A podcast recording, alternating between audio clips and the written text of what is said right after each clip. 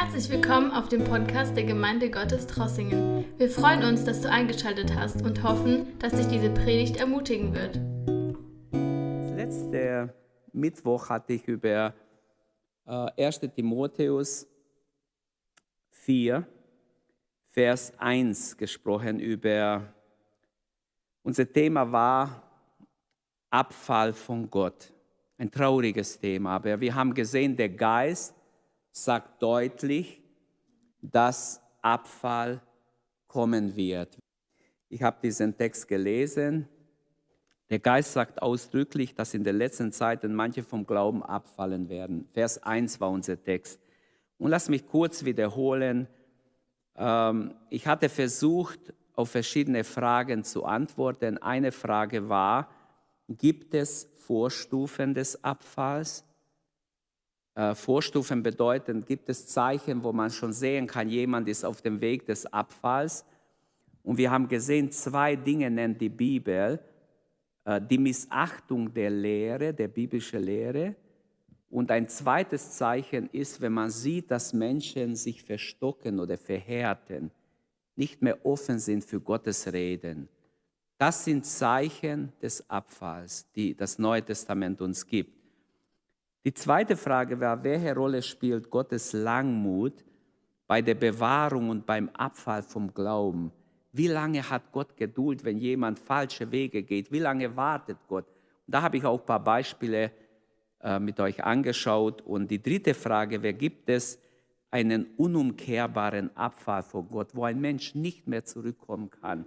Und auch darüber haben wir gesprochen. Und wir haben gesehen, Gott verheißt, in seinem Wort in mehrere Bibelstellen, dass er uns bewahrt bis ans Ende. Wenn wir uns zu ihm halten, wird Gott sich zu uns halten. Das Problem ist nicht einfach so in der Luft. Es kann jeden treffen, egal was wir machen. Wir können abfallen von Gott. Das ist keine biblische Lehre. Biblische Lehre ist, solange du dich zu Gott hältst, wird Gott sich zu dir halten. Du kannst nicht abfallen, wenn du dich zu Jesus hältst. Wenn du nah bei Gott bleibst, dann wirst du, Gott verspricht es, und ich las als letzter Vers, weiß ich noch aus Judasbrief, Vers 24 und 25, wo Gott ganz klar uns verheißt, dass er uns bewahrt. Bevor ich zu diesem Thema heute komme, heute möchte ich die Verse 2 bis 5 noch betrachten. Ähm, heute wird unser Thema endzeitliche Verwirrung sein. Aber bevor ich zu diesem Thema komme, lass mich noch was sagen zum letzten Mittwoch oder zu letzte Bibelabend, der Geist sagt ausdrücklich, dass in den letzten Zeiten manche vom Glauben abfallen werden, indem sie auf betrügerische Geister und Lehre von Dämonen achten. Ich bin ja nur auf, die, auf den ersten Teil des Verses eingegangen, ich gehe nachher auf den zweiten. Was ich sagen will, Jesus hat einmal, steht, ich glaube sogar in drei Evangelien, dass er über das vierfache Ackerfeld gesprochen hat. Und wir lesen es in äh, Lukas 8, ab Vers 4 bis 13 etwa oder 15 steht es, diese vierfache Ackerfeld. Und da steht, ähm, unter anderem sagt Jesus ähm, in diesem Gleichnis, die aber auf dem Felsen sind die, welche, wenn sie hören das Wort mit Freuden aufnehmen und diese haben keine Wurzel für eine Zeit glauben sie und in der Zeit der Versuchung fallen sie ab. Das ist, äh, wenn die Steine da sind, der Samen fährt zwischen die Steine, äh, geht ein bisschen in die Erde, der Regen vielleicht wäscht es rein, die Steine werden warm in der Sonne, es geht ganz schnell auf, aber es hat keine Wurzeln. Und so ein Mensch ist wankelmütig. Der sagt zwar, ja, Halleluja, ja, hier, ich gebe mein Leben Jesus, vielleicht lässt sich sofort taufen, kann nicht mehr warten, dass die Taufe endlich stattfindet. Habe ich alles schon erlebt. Und nach ein paar Monaten, wie wenn der Mensch ausgewechselt ist, man merkt, hat überhaupt keine Wurzeln. Du hast gedacht, wie wunderbar, wie herrlich, wie schnell alles ging, wie Gottes Wort diesen Menschen umgewandelt hat, aber ist alles sehr oberflächlich. Und Jesus warnt mit dem Begriff Apistemie vor dem Abfall. Sie, er sagt, sie haben kein Wurzel und eine Zeit glauben sie und in der Zeit der Versuchung fallen sie ab.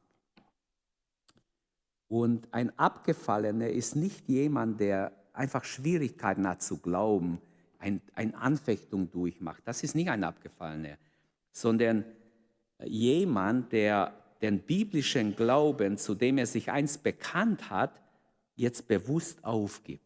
Das ist ein Abgefallener, der nicht mehr zu der biblischen Lehre steht.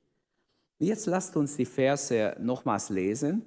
Den Zusammenhang lese ich alle fünf Verse und dann wollen wir uns Gedanken machen, ganz besonders um die restlichen Verse oder Teile des Abschnitts. Wir leben in einer endzeitlichen Verwirrung. Also wenn es je Verwirrung gab, dann gibt es jetzt, auch während der Corona, so viel Lüge und Betrug habe ich noch nie gesehen, seit ich lebe. Vielleicht gab es vor meiner Lebzeit oder bevor ich Dinge erkannt habe oder gesehen und verstanden habe. Aber es ist traurig, wie viel gelogen wird jeden Tag und das von Leuten, wo man, denen man vertraut hat. In Jesus ist Leben und volles Genüge. Und wir müssen einfach verstehen, es ist ganz wichtig, dass wir, dass wir bei Jesus, eng mit Jesus uns befassen und in ihm glücklich sind, weil diese endzeitliche Verwirrung geht auch auf die Christen und auch auf die Gemeinden. Wir werden es gleich sehen. Der Geist sagt ausdrücklich, dass in den letzten Zeiten manche vom Glauben abfallen werden, indem sie auf betrügerische Geister und Lehren von Dämonen achten, durch die Heuchelei von Lügenrednern, die in ihrem eigenen Gewissen gebrandmarkt sind. Das sind die Lehre sind gebrandmarkt und die verführen die Leute. Die verbieten zu heiraten und gebieten sich vom Speisen zu enthalten, die Gott geschaffen hat, zur Annahme mit Danksagung für sie. Welche glauben und die Wahrheit erkennen. Denn jedes Geschöpf Gottes ist gut und nichts verwerflich, wenn es mit Danksagung genommen wird. Denn es wird geheiligt durch Gottes Wort und durch Gebet.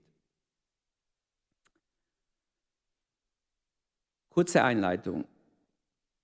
Gott hat sich in Jesus offenbart und wie ich sagte, in Jesus haben wir alles, alles, was wir brauchen, um das Ziel zu erreichen.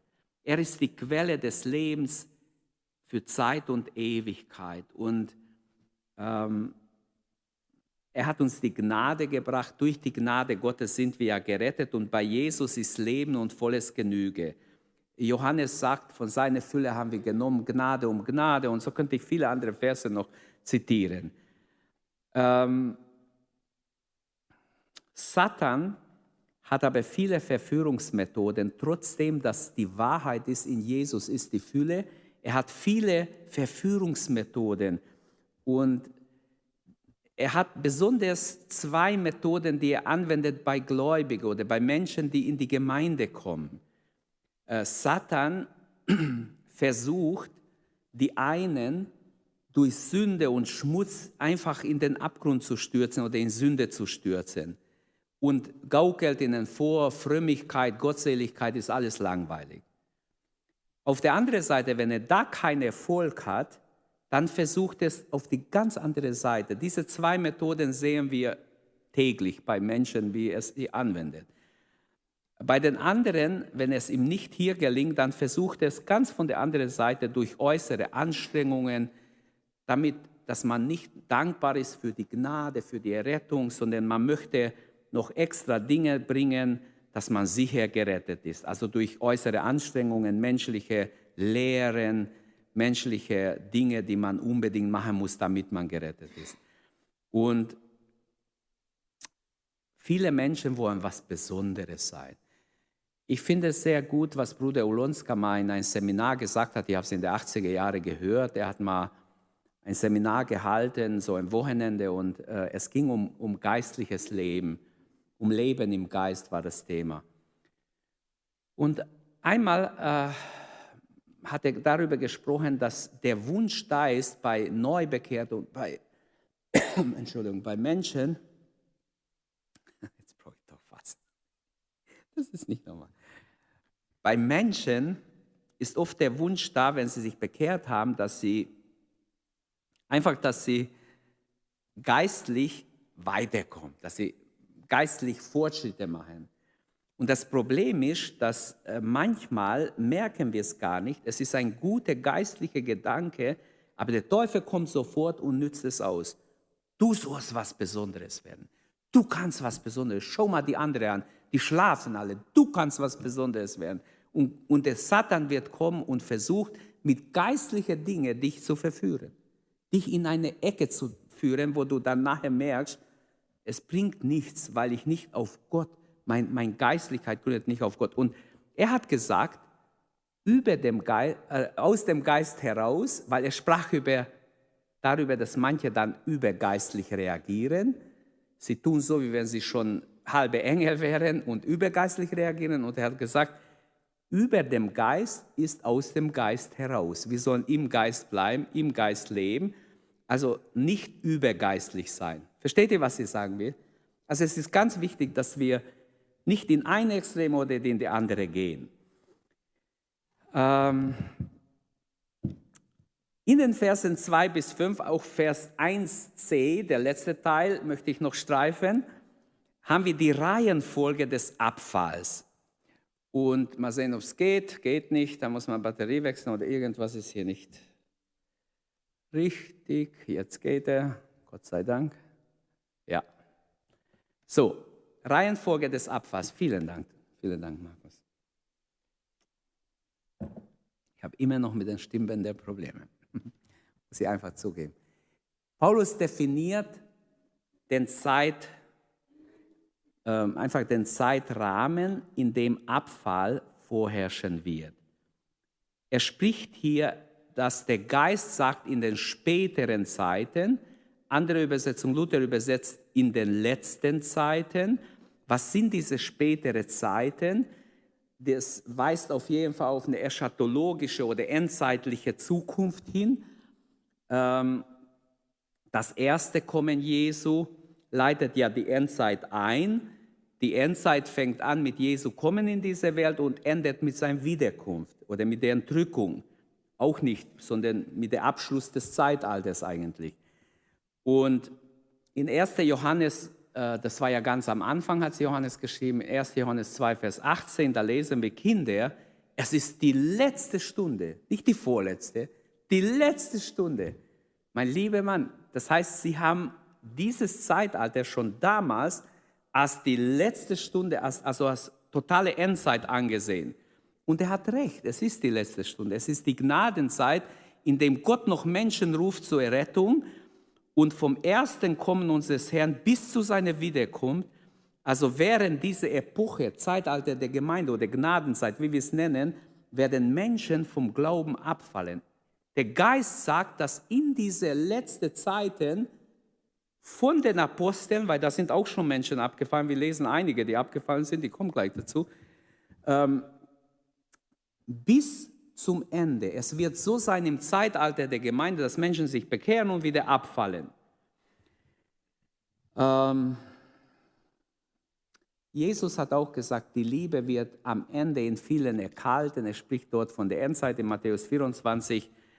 Die Quelle des Abfalls, wenn wir Schluss vom Vers 1 sehen, indem sie auf betrügerische Geister und Lehre von Lehren von Dämonen achten. Oder andere Übersetzung, indem sie ihnen, sich ihnen zuwenden. Wie schon erwähnt, wird der Abfall von dämonischen Wesen herbeigerufen. Die Dämonen sind am Werk, sagt Paulus. An die Epheser schreibt er im Kapitel 6, Vers 12, dass der Kampf um die Wahrheit im Reich Gottes nicht ein Kampf gegen Fleisch und Blut ist, wir haben sogar mit Fleisch und Blut manchmal zu kämpfen, aber ein viel höherer Kampf, ein viel stärkerer Kampf findet statt. Es ist gegen die Mächte der Finsternis, gegen die bösen Mächte, die diese Welt beherrschen, gegen die geistlichen Mächte der Bosheit in der Himmelswelt. Das heißt, die irgendwo im Luftraum sind und da ihre Behausung haben. Das Verb hier zuwenden, sie werden sich lehren von Dämonen zuwenden oder ja, oder sie werden darauf achten. Dieses, dieser Verb drückt aus, dass eine Person jemand zuhört, für jemand ein offenes Ohr hat, Pass auf, was du hörst. Auf wen höre ich? Manche sind fasziniert von irgendwelchen Leuten, die aber kein gutes geistliches Leben haben, die vielleicht falsch leben, aber scheinen so gut in ihrer Lehre zu sein, die die Bibel mit Füßen treten und trotzdem sehr gut reden können und total gut verführen können. Leute, wir müssen aufpassen, Geschwister. Wir sind in dieser Zeit, wo Verführung stattfindet. Es bedeutet, wenn es hier heißt, sich zuwenden, dass ich jemand zustimme, wenn ich höre, was er lehrt, dem zustimme oder dem sogar anhänge, äh, nicht nur ein Ohr, sondern auch mein Herz für ihn öffne. Also das kann ein Pastor sein, das kann ein Bibellehrer sein, das kann irgendein Hauskreisleiter sein, das kann jemand sein, der Menschen verführt, der gar nicht von Gott gesetzt ist, sondern einfach äh, in sein eigener Eifer, wie es im Philipperbrief heißt. Paulus sagt, manche, er schämt sich für sie. Die predigen zwar, aber die haben ganz falsche Motive. Gehen wir weiter. Das Gewissen ist auch ganz wichtig. Das Gewissen ist ein Warnsystem des Lebens. Das Gewissen ist uns gegeben. Es ist ganz wichtig, dass wir auf unser Gewissen achten. Ich habe gesagt, die, äh, die Quelle des Abfalls, ich komme gleich noch dazu, oder das habe ich erwähnt, aber das Gewissen finde ich noch ganz wichtig, dass ich das sage. Äh, achtet auf euer Gewissen, lernt auf euer Gewissen zu hören. Ähm, die Stimme des Gewissens spricht immer ähm, korrekt, aber da komme ich erst nachher. Ich bin eigentlich zu weit gegangen. Ich komme nochmals zurück zu diesem dämonischen Einfluss bei der Lehre.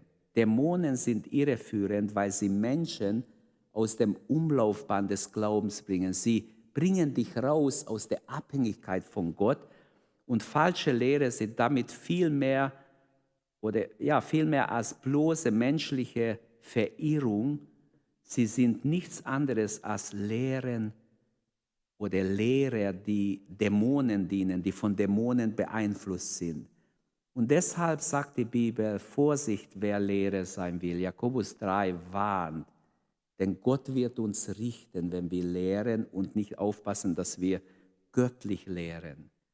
In seinem zweiten Brief schreibt der Apostel Johannes, denn viele Verführer sind in diese Welt hinausgegangen, ähm, die nicht Jesus Christus im Fleisch gekommen bekennen. Dies ist der Verführer der Antichrist. Seht auf euch selbst, damit ihr nicht verliert, was wir erarbeitet haben, sondern vollen Lohn empfangt. Jeder, der weitergeht und nicht in der Lehre Christi bleibt, hat Gott nicht. Wer in der Lehre bleibt, der hat sowohl den Vater als auch den Sohn.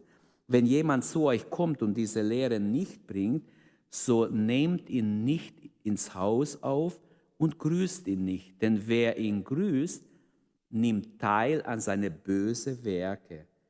Das heißt, er sagt ganz deutlich hier, wenn wir noch länger lesen und vorher und nachher noch, dass ein Irrlehrer sollen wir gar nicht aufnehmen bei uns und gar nicht mit ihm zu tun haben. Das Grüßen bedeutet auch, dass ich jemand willkommen heiße. Menschen, die unter dem Einfluss von Irrlehre stehen, sollten wir ähm, ja, wir sollten Abstand zu ihnen halten. Das ist nicht unfreundlich, das ist, das ist Gehorsam Gott gegenüber, damit schützen wir uns. Diese Warnung des Paulus und auch des Johannes, auch hier in, in, in, in unserem Text, warnt Paulus, Gott möchte, dass wir Abfall ganz ernst nehmen. Warum sollen wir Abfall so ernst nehmen? Weil es jeden was angeht, mich, dich, jeden weil wir sind alle offen und wir wollen Gott gefallen und der Teufel wird es ausnützen. Auch während der letzten zwei Jahre, jetzt die ganze Corona-Zeit, ist doch so viel Irreführendes erzählt worden, so viel Schrott in allen Richtungen. Zeug, wo du weißt gar nicht mehr, was du glauben sollst. Der eine sagt dies, der eine sagt das, aber es wurde ganz viel gelogen und ganz viel auch auf offizieller Ebene Angst gemacht den Menschen. Das ist ein Verbrechen. Dass man Menschen so eingeschüchtert hat und wir sehen, wie, wie betrogen die Menschen sind. Am Schluss wissen sie nichts mehr. Sie werden beschädigt hervorgehen, sehr viele, weil auch nachher, man weiß ja nicht, kann man noch glauben, was man morgen sagt? Sollen wir überhaupt noch glauben? Sollen wir nicht? Man ist total irritiert und durcheinander. Und deshalb ist mein Thema endzeitliche Verwirrung. Wir leben in dieser Zeit. Und Paulus schreibt darüber. Ähm, ich lese noch einen Text aus Offenbarung, damit wir sehen. Und ich glaube, diese Dinge sind schon unterwegs. Ich sage nicht, die sind schon alle passiert, aber die sind alle schon, wir spüren sie. In Offenbarung 9, 2 bis 11 zeigt uns dieser Abschnitt, Johannes beschreibt, wie Dämonen aus dem Abgrund freigelassen werden. Ich lese ein paar Verse, damit ihr seht, ich rede nicht aus dem Bauch. Und der fünfte Engel blies die Posaune. Ich, ich werde nicht ganzen Text lesen, manche Verse werde ich auslassen, aber einfach was Wichtiges hebe ich hervor. Und die Pforte des Abgrunds öffnete sich. Da stieg Rauch empor aus dem Schacht, Rauch wie aus einem großen Ofen, und finster wurde die Sonne vom Rauch aus dem Schacht und schwarz wurde die Luft. Und aus dem Luft kamen Heuschrecken herab auf die Erde. Und es wurde ihnen Macht gegeben, eine Macht, wie die Skorpionen der Erde haben. Und es wurde ihnen gesagt, sie sollen dem Gras der Erde keinen Schaden zufügen, kein Grün und kein Baum, sondern nur den Menschen. Das werden wir sehen, was das ist. Wahrscheinlich werden wir das miterleben, weil das sehe ich aus den Texten später die das Sieger Gottes nicht auf den Stirn tragen. Diese Menschen werden gequält damit. Sie, äh, es wurde ihnen befohlen, sie nicht zu töten, sondern sie zu peinigen, fünf Monate lang. Und ihre Pein sollte sein wie die Pein eines Menschen, wenn ein Skorpion ihn sticht. Und in jenen Tagen werden die Menschen den Tod suchen, doch sie werden ihn nicht finden. Sie werden den Tod herbeisehnen, doch der Tod wird sie fliehen. Und Vers 11, sie haben über sich einen König, also diese Heuschrecken, diese Dämonen aus dem Abgrund, haben über sich einen König. Jetzt hört gut zu, was hier steht. Den Engel des Abgrunds. Sein Name lautet auf Hebräisch Abaddon und auf Griechisch hat er den Namen Apollyon. Es ist ganz klar, dass die Dämonen, die aufbewahrt sind für die Endzeit, sich schon immer mehr zeigen. Und in Offenbarung 13, Vers 14, ich habe noch ein paar Texte aus Offenbarung, die ich lesen möchte. Und das Tier verführt, die auf der Erde wohnen, durch die Zeichen, die zu tun von den Augen des Tieres ihm Macht gegeben ist, und sagt denen, die auf Erden wohnen, dass sie ein Bild machen sollen dem Tier, das die Wunde vom Schwert hatte und lebendig geworden war. Offenbarung 16, 14. Da könnt ihr auch weiterlesen als Hausaufgabe. Aber Offenbarung 16, Vers 14, da heißt es, und ich sah aus dem Rachen des Drachen und aus dem Rachen des Tieres und aus dem Mund des falschen Propheten drei unreine Geister kommen, gleich Fröschen. Es sind Geister von Teufel, die tun Zeichen ähm, und gehen aus zu den Königen der ganzen Erde. Jetzt überlegt mal, die Präsidenten der Erde sind von Dämonen angegriffen. Und äh, manchmal denke ich schon, das ist schon der Fall, weil von dem, was sie von sich geben. Es sind Geister von Teufeln, die tun Zeichen und geben den Königen der ganze, und gehen zu den Königen der ganzen Welt, sie zu versammeln zum Kampf am großen Tag Gottes, des Allmächtigen. Siehe, ich komme wie ein Dieb, selig ist der da wacht, und deshalb glaube ich, dass wir noch da sind in dieser Zeit. Selig ist, der da wacht und seine Kleider bewahrt, damit er nicht nackt gehe und man seine Blöße sehe. Das ist ein Wort an die Gläubigen. Rein zu bleiben, sich nicht zu verunreinigen. Und Offenbarung 18.2, danach sah ich einen anderen Engel herniederfahren vom Himmel, der hatte große Macht. Es sind laute Engel, die Riesenmacht haben und Dinge loslösen in dieser Welt und die Erde wurde erleuchtet von seinem Glanz und er rief mit mächtiger Stimme, sie ist gefallen, sie ist gefallen, Babylon die Große und ist ein Behausung des Teufels geworden. Babylon, glaube ich, es ist die Weltsystem, die jetzige Weltsystem von Europa und der westlichen Welt. Ihr könnt darüber diskutieren, wir können darüber sprechen, Aber das ist, was Offenbarung 17 und 18 sagt. An einem Tag wird Babylon fallen. Das Ganze bricht zusammen.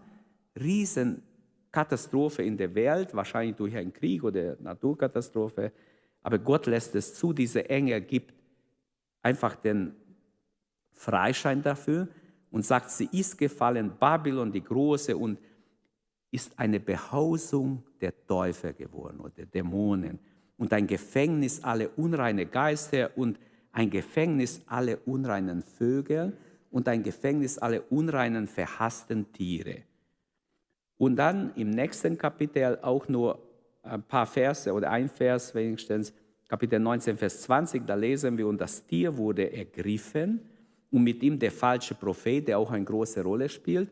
Es gibt den Antichristen, es gibt aber auch den falschen Propheten, aber hier das Tier wurde ergriffen und mit ihm der falsche Prophet und von seinen Augen die Zeichen getan hatten, durch welche er die ver verführte, die das Zeichen des Tieres angenommen und das Bild des Tieres angebetet hatten. Lebendig wurden diese beiden im feurigen Pfuhl geworfen, das ist das mit Schwefel brannte. Also es gibt doch eine Höhle, die brennt. Und da werden als erstes die zwei reingeschmissen. Im Kapitel 20 fängt so an, ein paar Verse weiter, also im Kapitel 20, Offenbarung 20, 2 und 3. Und ich sah einen Engel vom Himmel herabfahren, der hatte den Schlüssel zum Abgrund und eine große Kette in seiner Hand. Und er ergriff den Drachen, die alte Schlange, also Satan selbst, Luzifer. Diese alte Schlange hat viele Namen in der Bibel und fesselte ihn für tausend Jahre ähm, und warf ihn in den Abgrund, verschloss ihn und setzte ein Siegel obendrauf, damit die Völker nicht mehr verführt, damit er die Völker nicht mehr verführe, bis vollendet sein würden die tausend Jahre. Danach muss er für eine kurze Zeit losgelassen werden. Also wir wissen all diese Dinge, wenn man die Bibel kennt, äh, aber wir sehen eine Linie drin. Ich lese nicht einfach Verse vor, sondern ich habe geguckt, wo kommen die Dämonen vor und wo kommt das Tier vor, wo kommt dieses Antichristliche vor. Wir leben in einer Zeit, wo wir wahrscheinlich die nächsten Monate schon manches wiedersehen werden, was in der Bibel steht. Gott verheißt aber seinen Kindern Bewahrung. Wachet und betet, damit ihr nicht in Versuchung fallet. Seid bereit. Ihr wisst nicht, wann das Menschensohn kommt. All diese Wachrufe, diese Ermahnungen sind für uns, damit wir ausharren bis ans Ende. Amen. Oder Hebräer 10, Vers 35 bis 39, eine wunderbare Lieblingsstelle, die ich habe. Darum werft euer Vertrauen nicht weg, wer es eine große Belohnung hat. Geduld aber habt ihr nötig, damit ihr den Willen Gottes tut und das Verheißene empfangt. Denn nur noch eine kleine Weile, so wird kommen der, der kommen soll und wird nicht lange ausbleiben. Mein Gerechter aber wird aus Glauben leben. Wenn er aber zurückweicht, hat meine Seele kein Gefallen an ihm. Wir aber sind nicht von denen, die zurückweichen und verdammt werden, sondern von denen, die glauben und die Seele retten. Jetzt komme ich zu Punkt 3. Die Werkzeuge des Abfalls durch die Heuchelei und Lügen reden, Rednern, die in ihren eigenen Gewissen gebrandmarkt sind. Satan nützt also auch menschliche Mittelmänner. Er gebraucht Menschen, die sich gebrauchen lassen. Und hier habe ich gesagt, das Gewissen ist ganz wichtig, dass wir auf unser Gewissen hören. Diese Stimme des Gewissens spricht immer korrekt, wenn wir erweckt sind. Es gibt abgestumpfte Gewissen. Menschen, die Sünde zulassen, tolerieren ihr Leben, haben ein abgestumpftes Gewissen. Paulus sagt, er will immer ein gutes Gewissen haben, dafür bemüht er sich. Wir sollten uns alle dafür bemühen.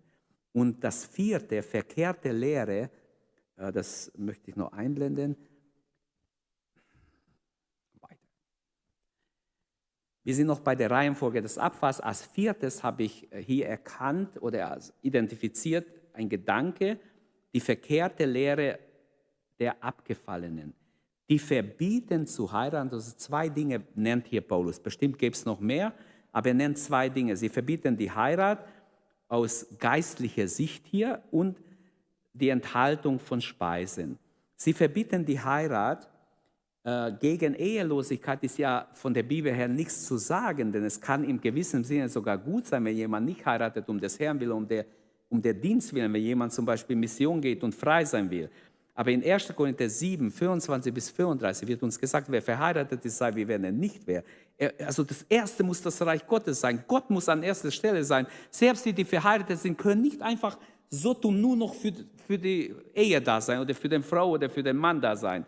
Möchtest du Gott wirklich gefallen und ihm ähnlicher werden, wahrscheinlich haben die so argumentiert, dann heirate nicht. Weil wenn du Gott wirklich gefallen bist, heirate nicht. Aber das ist keine biblische Lehre.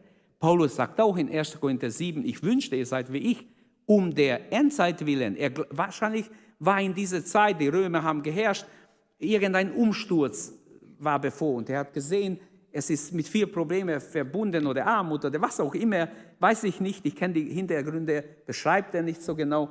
Aber hier geht es an den Kern. Was ist falsch an dieser Lehre? Sie verbieten die Heirat aus geistlicher Sicht, weil sie denken, damit können wir einen höheren Stand erreichen, wenn wir ledig bleiben. Paulus sagt das Gegenteil an mehreren Stellen und die Bibel überhaupt. Ehe ist von Gott gestiftet, ist ein Bund, den wir vor Gott schließen und ist deshalb heilig vor Gott. Und hier wird die Stellung und das Werk Jesu Christi minimiert, weil man denkt, ich habe bessere Stellung vor Gott, wenn ich nicht heirate. Wo steht das? Wo, wo steht es in der Bibel, dass du vor Gott angenehmer bist, wenn du ledig bleibst? Wir sollen jede Nacht, in der ledig bleibt. Es ist, es ist ein Stand, die, du kannst vor Gott gefallen ledig. Aber du kannst auch wie Hey noch verheiratet sein und trotzdem mit Gott wandeln. Es ist falsch, wie die Essener gelehrt haben. Man weiß aus der Qumran-Rolle, dass man hat gefunden, dass die Essener, das war so eine jüdische Sekte, die zur Zeit Jesu nachher auch gelebt haben und, und auch die Gnostiker, die haben immer gelehrt, diese, äh, alles, was dir Spaß macht, dem sag ab, dann gefährst du Gott. Leibliche Wohl, gut essen oder, oder Freude haben an etwas, ist, ist negativ. Aber das stimmt nicht. Gott hat das Gute, das, auch das geschaffen, dass wir uns freuen dürfen an verschiedene Dinge, auch an die Natur und an alles, was er uns geschenkt hat. Denn das Zweite, was sie verbieten und verlangen, die Enthaltung von gewissen Speisen. Das heißt, wenn du dich enthältst, hier geht es wahrscheinlich wieder um bestimmte Rituale, die sie verlangt haben. Das Problem ist, was Jeremia schon geweissagt hat, mich, die lebendige Quelle, verlassen sie und gehen zu Zisternen, die Löcher haben.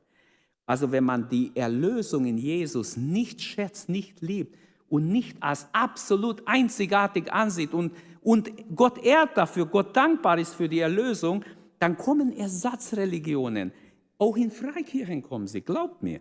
Sie kommen die Enthaltung von gewissen Speisen, also auch Fasten, wenn ich das tue nur, um besser vor Gott zu stehen, wäre falsch.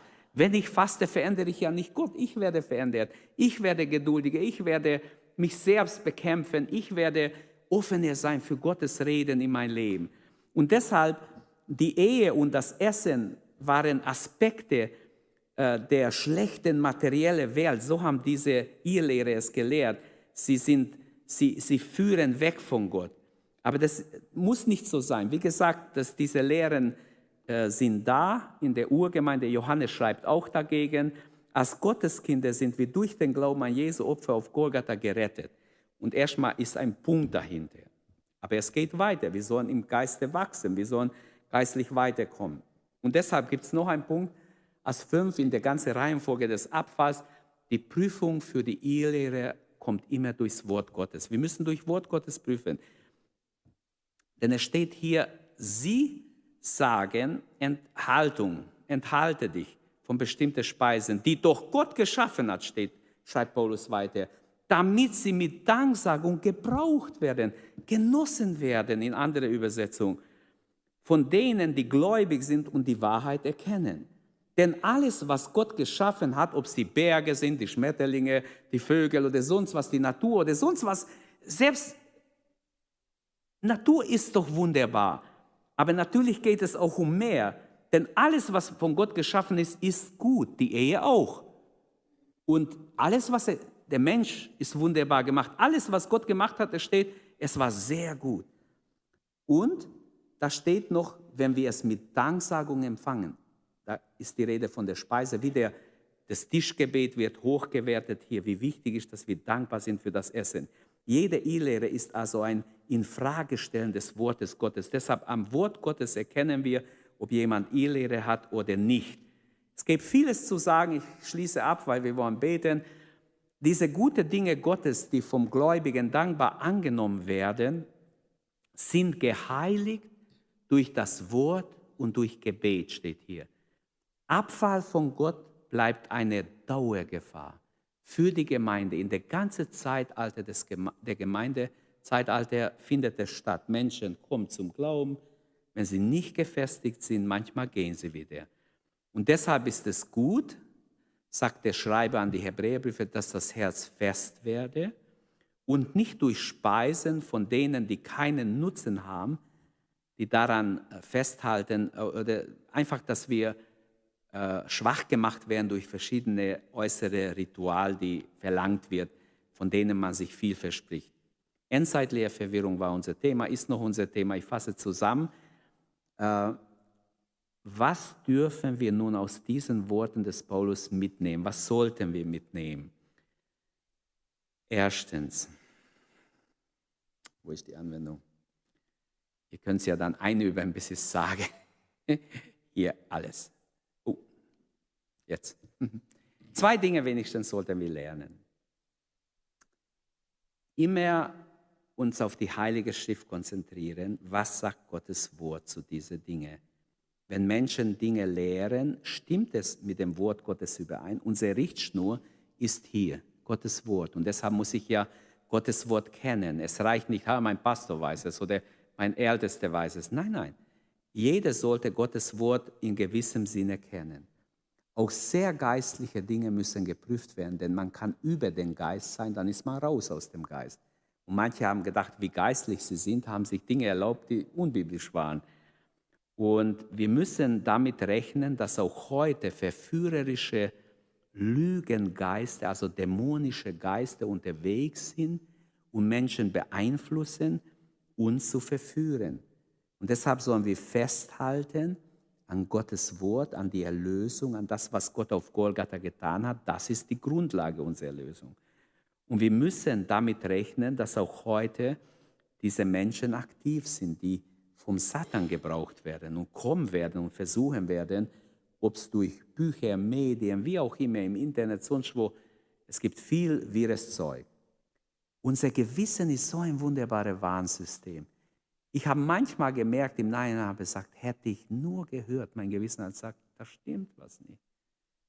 Und hätte ich gleich beim ersten Moment gewusst, hätte ich gehört, so gehst du eine Zeit lang mit und dann merkst du irgendwo, ah, stimmt doch nicht.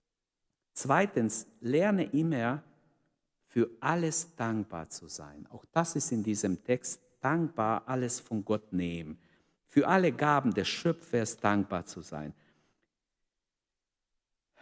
Er hat die Ehe gestiftet, die Ehe von Mann und Frau, nicht die gleichgeschlechtliche, die haben Menschen gemacht. Die hat auch keinen Bestand vor Gott und keine Gültigkeit vor Gott. Wie auch für sämtliche von Gott zum Verzehr geschaffene Speisen dürfen wir genießen. Wenn Menschen jetzt aufstehen und sagen, ja, Fleisch darfst du nicht essen, die Bibel sagt das nicht, im Gegenteil. Die Bibel sagt das, äh, und ich, äh, ich habe ja selber Tiere und ich weiß, wenn, man, wenn immer mehr Menschen so denken, gibt es keine Tiere in ein paar Jahren. Wirklich nicht, weil es geht gar nicht. Nur wenn man Tiere schlachtet, kann es Tiere geben. Sonst lohnt sich gar nicht zu halten. Das kostet ja viel zu viel dann. Aber das ist Nebensache. Für die Gaben des Schöpfers, egal was uns Gott gibt, auch Speisen, dürfen wir dankbar sein. Und wir sollen mit Dankbarkeit, mit Gebet wird es geheiligt. Wie schön ist es. Ich finde es ein gewaltiges Wort hier so eingeschoben. Es wird geheiligt. Ja, wie? Wir können es heiligen. Durch Gebet wird es einfach geheiligt. Also es ist einfach wunderbar, wie Gott alles uns gegeben hat, damit wir es genießen. Wir dürfen Gott danken, ihn ehren für das einzigartige Vorrecht, dass wir als Menschen in sein Ebenbild geschaffen sind. Wann hast du Gott gedankt dafür? Hast du schon gedankt? Dass du denken kannst, dass du mit Gott in Verbindung treten kannst. Das sind alles so Dinge, die wir gar nicht bedenken. Dass wir Verstand haben, Denkfähigkeit, Erinnerungsfähigkeit, unser Gewissen. Hast du gedankt für deine Eltern, deine Kinder und für alles Mögliche. Wir dürfen Gott danken, auch für die Fähigkeit, dass wir arbeiten können, dass wir Arbeit haben, ähm, dass wir ein Dach auf dem Kopf haben und viele andere Dinge könnten wir hier aufzählen. Danke Gott für die Talente, die dir gegeben hat, für die Fähigkeit, die du hast.